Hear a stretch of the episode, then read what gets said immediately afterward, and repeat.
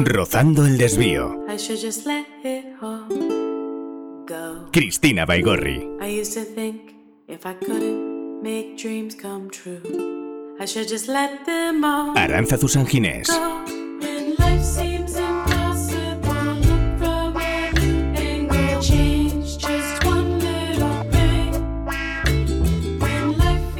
En 1994, un terremoto de magnitud 6,7 en Los Ángeles dejó a la ciudad completamente a oscuras. Antes de que volviera la luz, los servicios de emergencias recibieron cientos de llamadas de vecinos asustados. Que tiemble la tierra y que uno llame reclamando ayuda entra dentro de los previsibles, ¿verdad?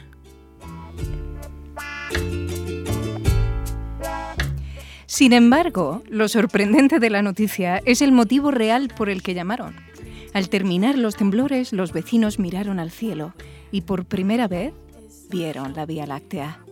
A algunas personas, a casi todos de hecho, el desconocimiento nos provoca inquietud, miedo. Pero hay otras que en la novedad ven un cambio positivo, un reto, un camino diferente. Hoy empezamos nueva temporada de Rozando el Desvío, tu podcast de personas que te explican cómo y por qué cambiaron sus vidas. Tomaron un desvío. Volvemos con muchas ganas de presentaros a personas valientes y optimistas. Seguro que algunas de ellas han sido descritas alguna vez como insensatas. Pero si hay un adjetivo que realmente las describa, es el de ilusionantes. También nosotras intentaremos evolucionar en esta nueva temporada. Queremos prestaros más atención, escucharos. Así que si tenéis sugerencias, comentarios o conocéis a alguien que haya cambiado de vida, no lo dudéis.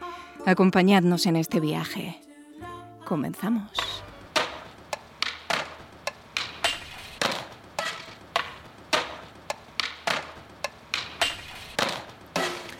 Y para empezar esta nueva temporada tenemos a una mujer sorprendente. De la filología árabe, pasando por el mundo de la moda, por el marketing digital, Silvia ha hecho de los desvíos profesionales su leitmotiv vital. Tanto es así que nos ha dicho antes de empezar que no descarta hacer uno o dos más en su vida. Pero la verdad es que a la vista de su trayectoria profesional es probable que no sean solo dos, ¿verdad Silvia? Hola. Hola, hola chicas. Bueno, Hol- Hola Silvia. bueno, qué honrada que empecéis la temporada conmigo. Bueno, estamos muy contentas, de verdad, mucho. Teníamos muchas ganas de tenerte aquí, de estrenar temporada y de que nos expliques mm, cómo puede ser que de tu vida hayas hecho prácticamente un leitmotiv vital en cuanto a los desvíos. Empecemos por el principio. Empezaste a los 18 años escogiendo filología árabe. Ujú. ¿Qué te trajo? del- Culpable, sí. ¿Qué te atrajo de esta materia? en realidad, yo lo que quería era estudiar un idioma. Ujú. En realidad es que todos mis desvíos vienen porque nunca he tenido claro a dónde tenía que ir. Ajá. Y yo creo que por eso he ido tomando tantos desvíos en la vida. Y yo no quería estudiar, no pensaba ir a la universidad, porque no sabía qué estudiar, no, no había nada que me atrajera tanto, que tuviese una vocación clara desde pequeña. Menos mal que mis profesores del instituto, algunos de ellos me convencieron, yo sacaba muy buenas notas, era buena estudiante, y me dijeron, pero Silvia, como no vas a estudiar, por favor, tienes que hacerlo, que vas a vivir unas experiencias. Bueno, entonces a mí me gustaban mucho los idiomas, esto sí lo tenía claro, y dije, bueno, pues voy a hacer una filología que va a ser lo mío esto. Y pensé dentro de esto, eh, tratando de ser práctica, ya ves, Es importante eso. sí. Sí. Dije, bueno, pues oye, no voy a hacer una filología inglesa que sale en promociones de miles de personas, voy a hacer algo un poquito más raro. Y Ujú. estuve di- dudando entre filología árabe y eslavas. Wow. Y al final, pues me decidí por la árabe. Eh, así, sin más, no hay más motivo ni motivo, ninguna ¿no? historia interesantísima detrás. Esto fue el motivo. Y luego, bueno, pues claro, me gustó mucho la, la carrera y allí seguí. Y eso te permitió viajar. Estuviste en Túnez, en Egipto dos años. Ujú. ¿Qué guardas? ¿Qué, qué recuerdos guardas de esos, de esos dos años que nos has explicado que fueron muy importantes? Bueno, pues claro, choque cultural, sobre todo de Túnez, la primera vez que fui. Eh, recuerdo, yo llegué por la noche Ujú. y estaba alojada en un hotel y a la mañana siguiente abrí la ventana vi todo aquel ruido, toda aquella gente, salía a la calle, me daba la impresión de que todo el mundo me miraba. Y era cierto, todo el mundo me miraba. pero claro, bueno, es que también se miran entre ellos. Sí, Esto claro. luego lo vas viendo, pero Claro. recuerdo ese choque y mm, sentirme eh, identificable como extranjera. Ujú. Porque al ser, bueno, etnias diferentes, pues es Claro. que tú allí vas por la calle y es obvio que no eres de allí. Ujú. Entonces esa sensación de, de ser la extranjera eh, me marcó mucho. Y en Egipto la verdad es que pues tengo grandísimos recuerdos, imagínate. Estuviste dos años allí, de hecho. Sí, dos años. Trabajando. Maravillosos. Estuve estudiando, Ajá. estuve estudiando porque tenía una beca, una Ujú. beca de la Agencia Española de Cooperación Internacional Ujú. para mejorar el árabe. Entonces era para licenciados, tenías que solicitarla una vez eras ya licenciado.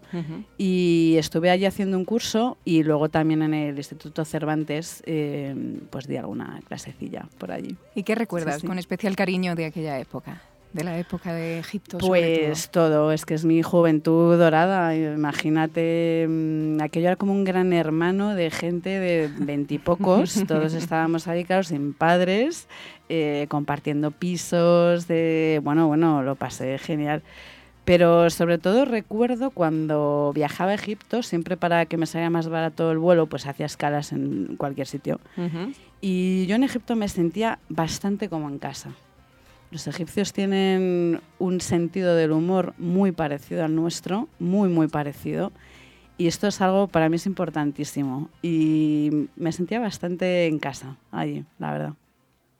De hecho, eh, yo un- un- una vez recuerdo que mm, conocí a una persona que me dijo que todo el Mediterráneo, como compartimos el mismo pescado, en cierto modo, tenemos el mismo humor y tenemos la misma manera de ver la vida. Pero vuelves a Madrid ese verano del 2001 y sin embargo te quedas. Sí, estuve, estaba dudando eh, mm, si volver a irme porque ya no tenía la beca, entonces en el Cervantes me ofrecían dar alguna clase, pero bueno, no iba a ganar mucho dinero. Eh, estuve dudando y al final eh, había decidido volver a irme al menos otro año. Y, pero bueno, ya te digo que con muchas dudas, con muchas dudas. Y entonces... ¿Dudas nada, por qué? Pues eh, mm, estando allí, eh, para empezar, mm, no conozco a nadie que haya estudiado mi carrera que esté trabajando con algo relacionado con el árabe. Entonces ya era mm, mm, complicado, se veía complicado. Sí que conocía mucha gente que, claro, si tú te quedabas en un país árabe, pues siempre podías dar clase de español o hacer cosas, pero era vivir fuera, ¿no? Y yo fíjate que viajando por Egipto y por la zona, que, que tuve la oportunidad de viajar mucho, conocí a gente a españoles muy, mm, muy hippies, muy guays, la verdad, gente muy, muy maja, que llevaban años viajando, ¿no?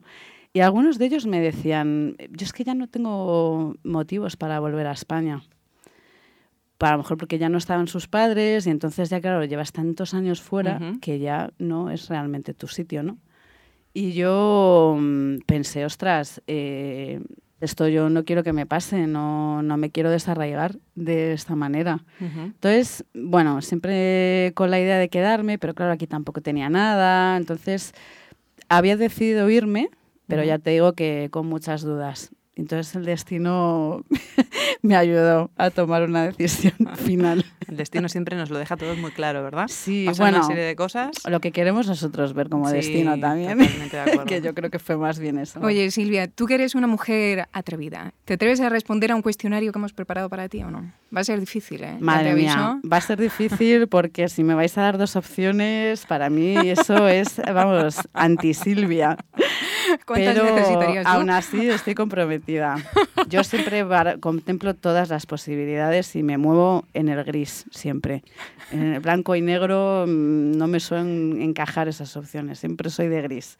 Pero por vosotras voy a hacer una excepción y me voy a lanzar. Pues a ello entonces.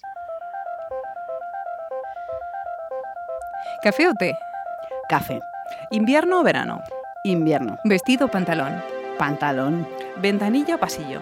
ventanilla, ¿Pelo suelto o recogido? suelto, ¿Salida o puesta de sol? salida, ¿Playa o montaña? montaña, ¿Rutina o cambio? Cambio, cambio. Ver o escuchar. Escuchar.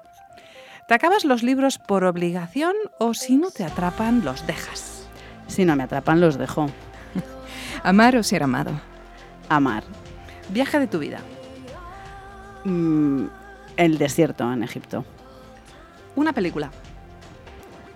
¡Guau! ¡Qué difícil! Em, ¿Qué bello es vivir? Una palabra en árabe. Helwa, o helu en masculino, ¿Qué es? que es dulce en su sentido mm, original, pero se emplea para una persona cuando es guapa o guapo, algo que te gusta. mm, Se usa mucho y me gusta que signifique dulce.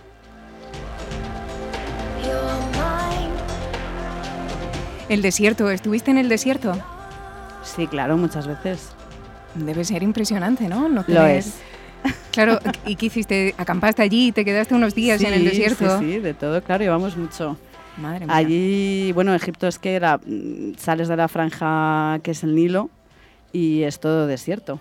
Entonces, en Túnez también estuve en el desierto y siempre me impresionó. Eh, supongo que la sensación es parecida a estar en alta mar. Eh, Que no ves la nada, que no ves inmensidad, tierra, ¿no? claro, ¿no? ves tierra, ves la inmensidad y, y, claro, pues acampar en el desierto, dormir y despertarte con pisadas de zorros a tu lado, Wow. eh, las estrellas, eh, los árabes que venían con nosotros, que nos lo pasábamos muy bien. Sí, el desierto me gusta mucho y lo echo de menos. En el desierto no hay, cam- no hay caminos, en la mar tampoco hay caminos, pero sin embargo tú encontraste tu primer desvío y entraste en una empresa de moda. Bueno, sí. O sea, de Egipto, el desierto. eh, de repente recalas en una empresa que se dedica a la moda y estuviste ocho años trabajando para esa Mm, empresa. Nueve, nueve. Nueve años. Nueve. ¿Cómo es que cómo cambiaste y por qué? Bueno, pues mm, otra vez un poco yo estaba buscando trabajo cuando decidí quedarme en España y no irme a. Egipto. Y pues por una persona, me hablaron de otra persona que buscaba a alguien para su empresa, yo ya buscaba de trabajo de lo que fuera. Y bueno, pues acabé en esta empresa que eran, se dedicaban a la representación de firmas de moda europeas y ellos eran la oficina comercial y de gestión aquí. Me ayudó, por ejemplo, el atreverme a trabajar en inglés, cosa Ujú. que antes de haberme ido a Egipto no me hubiera atrevido Ujú. y hablaba el mismo inglés. y la verdad es que fue mm, un choque cultural Sí, ¿no? mm, similar a, A estar en- a- a estar al- en Túnez por sí, primera vez, Similar a estar en Túnez por primera vez, sí, sí. Ujú. Porque yo la verdad es que la moda nunca me había interesado nada. Siempre lo cuento porque me hizo mucha gracia después, claro, pero yo no sabía ni que existía Prada. Ujú. Eh, no había oído jamás ni hablar de ello. Y, y bueno, pues fue, un aprendizaje enorme, la verdad. Además, eh, la familia Bañeres, que eran mis jefes, era una empresa Ujú. familiar, era una persona muy chiquitita, pues la verdad es que eran grandes personas. Tuve mucha suerte de poder trabajar con ellos. Y de atrevimiento a o siguiente atrevimiento, porque no contenta con eso, además luego cursas un máster en marketing digital y en analítica digital. Mm. O sea, tú ya, Sí. tú ya empiezas a alarvarte esa manera de ir, de, de- bueno, un poco enganchando cosa con cosa y de desvío en desvío. Bueno, Pasas- probablemente porque estabas ya bastante aburrida, ¿no? ¿O no? Ocho Claro, años, nueve años es claro, excesivo. Es que nueve años y más, yo entré eh, en, en esta empresa de moda cuando tenía 26 años. Ujú. Entonces, claro, mm, aprendí muchísimas cosas, pero de repente ya cuando llevas cinco años haciendo lo mismo cada día, pues claro, digamos que se te hace ya duro, ¿no? Eh, esto de saber cómo va a ser una conversación de principio a fin. Yo sonaba el teléfono y alguien me preguntaba algo y es que te podía decir exactamente cómo iba a ser toda la conversación. Y día tras día, pues eh, ya me aburría, me aburría y, y la verdad es que buscaba otra cosa. Y era la época entonces en que se empezaba a, a hablar mucho de la profesión de community manager. ujú. Era una cosa muy novedosa. Muy nueva, sí. Bueno, yo empecé a investigar un poco y bueno, pensé, bueno, yo creo que sin duda Internet es el futuro, ¿no? Yo Ujú. siempre, otra vez buscando, siempre eh, al final ser un poco práctica dentro de mis posibilidades, ¿no? Entonces, bueno, pues decidí hacer un máster de marketing digital y comunicación empresarial. Mientras le- seguías trabajando. Mientras trabajaba, claro. Uf. Fue Duro. fue duro. Sí, sí, bueno, esto porque tengo a mi, a mi pareja, que la verdad es que también tiene mucho que ver con todos mis desvíos, porque, bueno, pues siempre me ha apoyado y desde luego aquella época, si no hubiera sido por él, pues mm, supongo que habría ido con la misma ropa cada día al trabajo y habría comido sándwiches y bocatas un año, sí, sí. Es duro, es duro. Yo solo tenía libre el sábado por la tarde de la semana. Pero la verdad es que es muy gratificante. Cuando tú decides eh, aprender algo adu- siendo adulto, mm, es muy gratificante. Sí, porque No- además, después del máster, entras en una empresa como becaria Sí. a los 35 años. ¿Qué sensaciones? Porque claro, eh, eh, con, eh, con- con esa edad, ¿la edad es un plus o es un lastre? Bueno, eh, me costó bastante que me aceptaran en una empresa como becaria, Ujú. a pesar de que me ofrecía para trabajar gratis. Eh, Sí, sí. Ya. Claro, no era el perfil Ya. de becario, De lo ¿no? que normalmente encuentran o tienen. ¿Pero Sí, el sí, motivo sí. era la edad o la formación que tenías? Bueno, no lo sé porque esto supongo que nunca nadie te lo dicen. Claro. Eh, pienso que sería la edad, porque Claro. la formación era algo que estaba muy en en boga en claro. ese momento, ¿no? Al final, eh, bueno, pues eh, di con alguien que supo ver, porque además lo hablamos después, eh, yo escribía a empresas aunque no tuvieran una vacante, ¿no? Entonces, alguien que dijo, ostras, esta tía a esta edad, si está haciendo este esfuerzo y empezando ahora de cero aquí, lo va a dar todo, seguro. Y claro, no se equivocó. O sea que en principio no es un lastre, es un, es un, un punto positivo. Bueno, para quien lo sepa, a ver, Ya, sí. Yo, desde luego, si yo ahora tuviese que contratar a alguien o Ujú. buscase un becario, lo tendría clarísimo, porque sé lo que es. Pero sí te digo que la mayoría de las empresas No ni caso me hicieron. Entonces, bueno, ahí lo dejo para quien, para quien lo quiera escuchar. Además, vosotras que tenéis la experiencia, Tenemos experiencia, exacto. eh, es que no me digas, es que estás, estás arriesgándote, eh, has hecho un esfuerzo en todos los Eh, sentidos. el esfuerzo es mayor, efectivamente. Claro, y además, bueno, tienes un bagaje eh, que yo creo que es una ventaja, ¿no? No te tienen que explicar lo que es una empresa. No, ni- evidentemente Entonces, bueno, pues eh, yo creo que es una gran ventaja. Pero lo cierto es que les cuesta a las empresas verlo. ¿Cuánto tiempo estuviste de becaria? Unos meses, porque yo enseguida, bueno, pues me planté, claro. es ¿Qué si hiciste no- después? Dilo, dilo, dilo, dilo. No, no, no, yo seguí trabajando con ellos. Lo que ¿Sí? pasa es que ya me contrataron. Me contrataron. eh, al principio era freelance, estuve un par de años siendo freelance porque así lo quise yo. Ujú. Eh, y bueno, al final ya el último año que estuve en esa empresa estuve contratada, ya me, ya me contrataron ellos y bueno, como tampoco me daba tiempo realmente a hacer muchas otras cosas, pues, pues estuve ahí, sí. Eh, Y de la seguridad, la estabilidad de ese contrato, eh, ¿te lanzas a hacer un proyecto independiente, tuyo, propio, de algo que te apasiona? Pumpets. Pues sí, sí, sí, sí. Eh, bueno, tengo que explicar que fueron las circunstancias también Ujú. un poco las que me llevaron a eso. ¿eh? Ujú. Eh, yo en esta empresa en la que estaba pues sufrí unos cambios organizativos, una Ujú. época bastante extraña. Yo ya estaba buscando un poco otra cosa. Eh, hice el máster de analítica el último año que estuve allí. Y mm, circunstancias también que mi pareja acabó también dejando su trabajo que llevaba 16 años en la misma empresa. Y entonces decidimos montar Pampet, sí, que era una tienda online de productos tecnológicos para mascotas. Suena, suena muy, bueno, para la gente que tiene mascotas, evidentemente muy interesante. En concreto, ¿qué hacíais en esa empresa? Pues mira, vendíamos em, GPS Ujú. de estos que se ponen en el collar para perros, gatos, em, comederos automáticos conectados a wifi, eh, en fin, cosas em, así un poquito más avanzadas.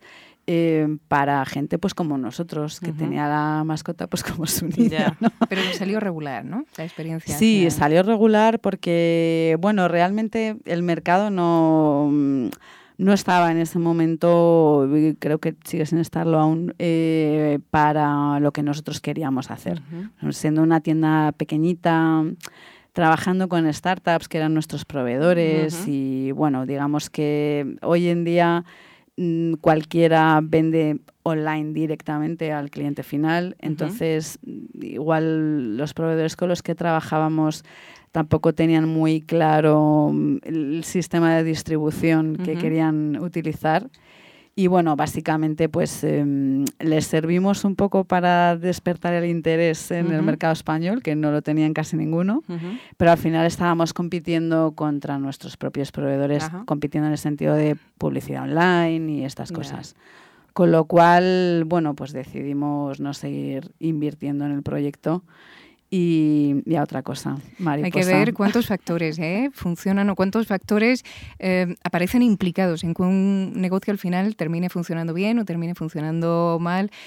Pero bueno, el fracaso al final es parte también de la vida, ¿verdad? Y no te quedes ahí, zureando como una paloma enfurecida.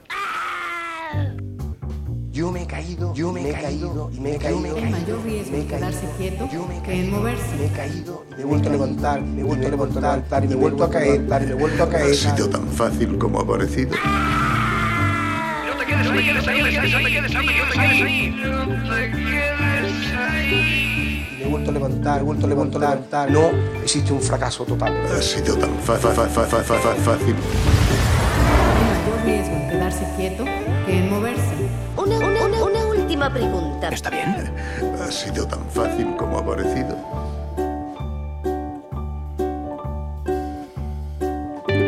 No, señor, no, no lo ha sido. Silvia, ¿cuesta cada vez más levantarse después de un fracaso o es cierto eso de que los fracasos nos vuelven más fuertes al final? Bueno, eh, no lo sé, a mí no me, no me ha costado mucho esta última vez. También hay que decir que, mm, bueno, eh, esta amenaza que al final nos hizo decidir era algo que teníamos presente que podía pasar desde el principio, ¿no? Entonces, bueno, pues fue una inversión controlada y era una cosa que seguíamos viendo. No tengo sensación de fracaso, la verdad es que no. Eh, hicimos muchas cosas muy bien, eh, obviamente cometimos muchos errores.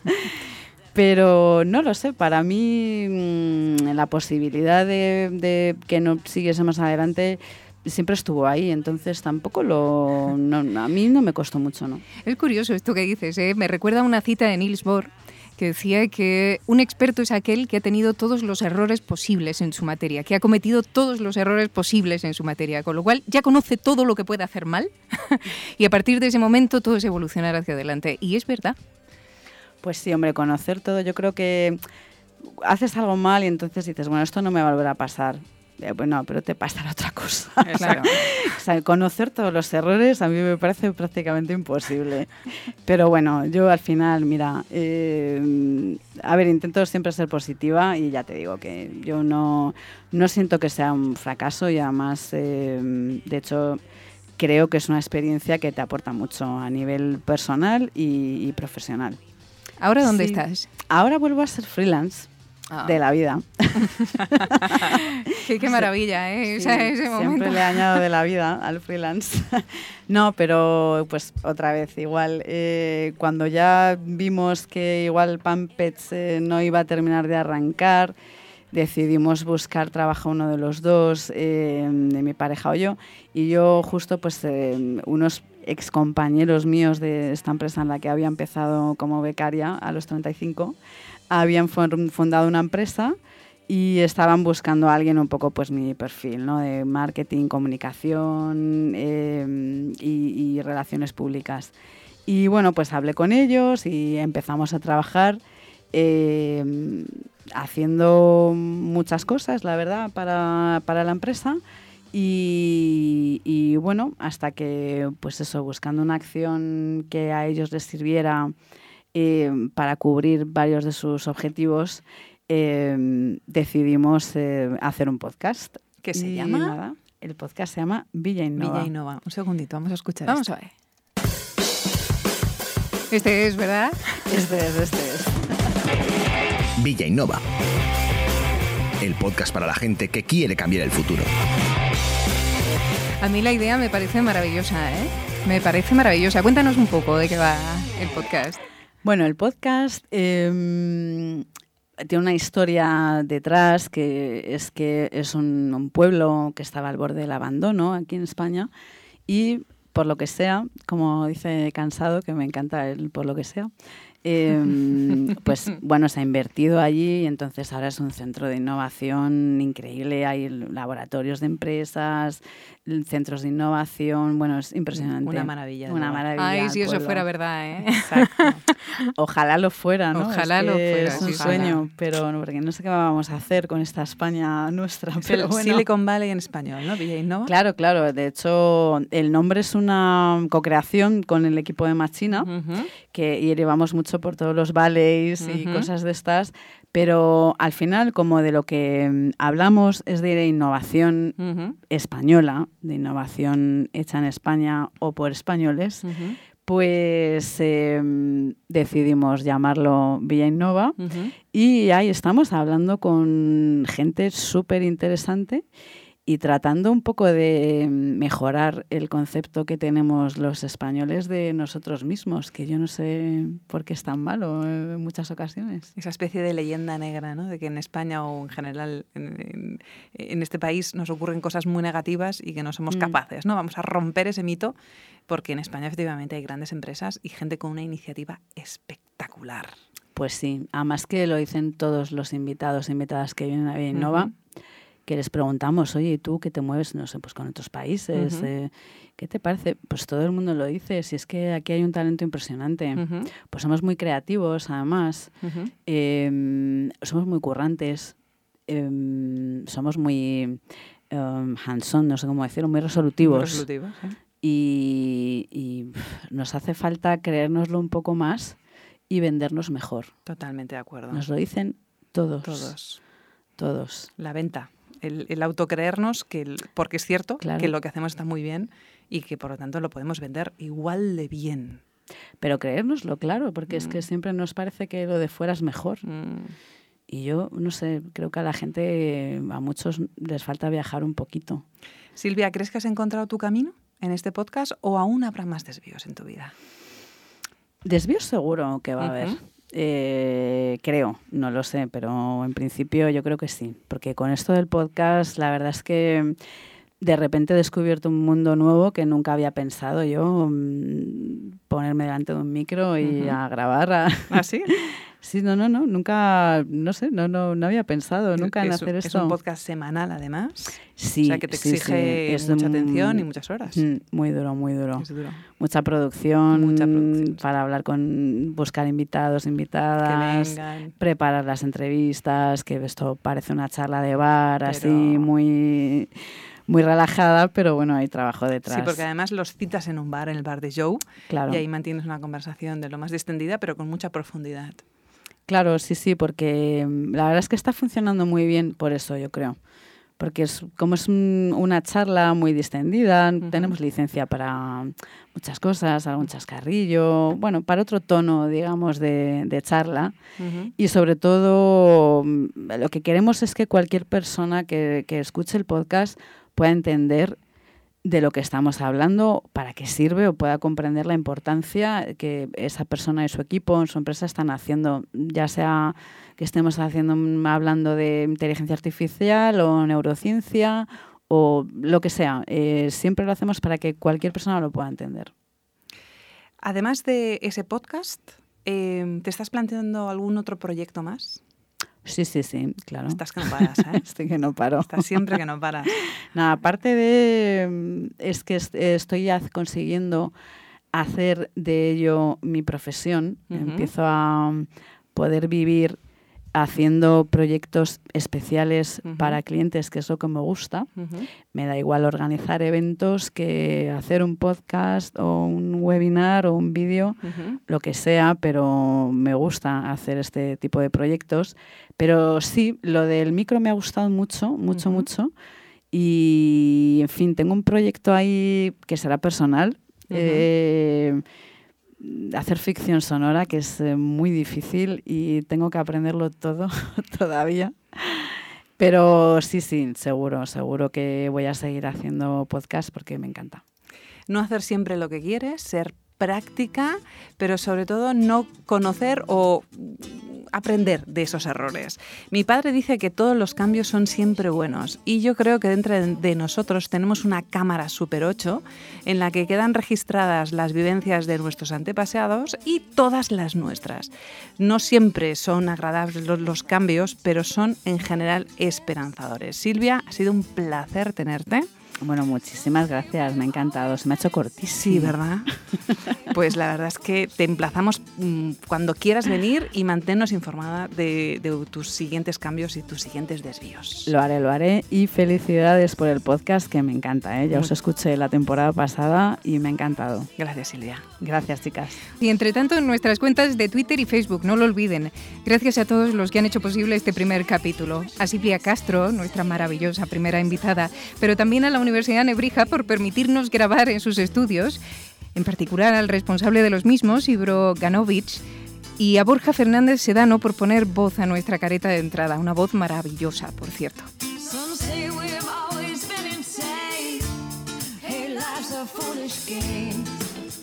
Somos Cristina Baigorri y Aranza Zusanginés. Gracias por escucharnos.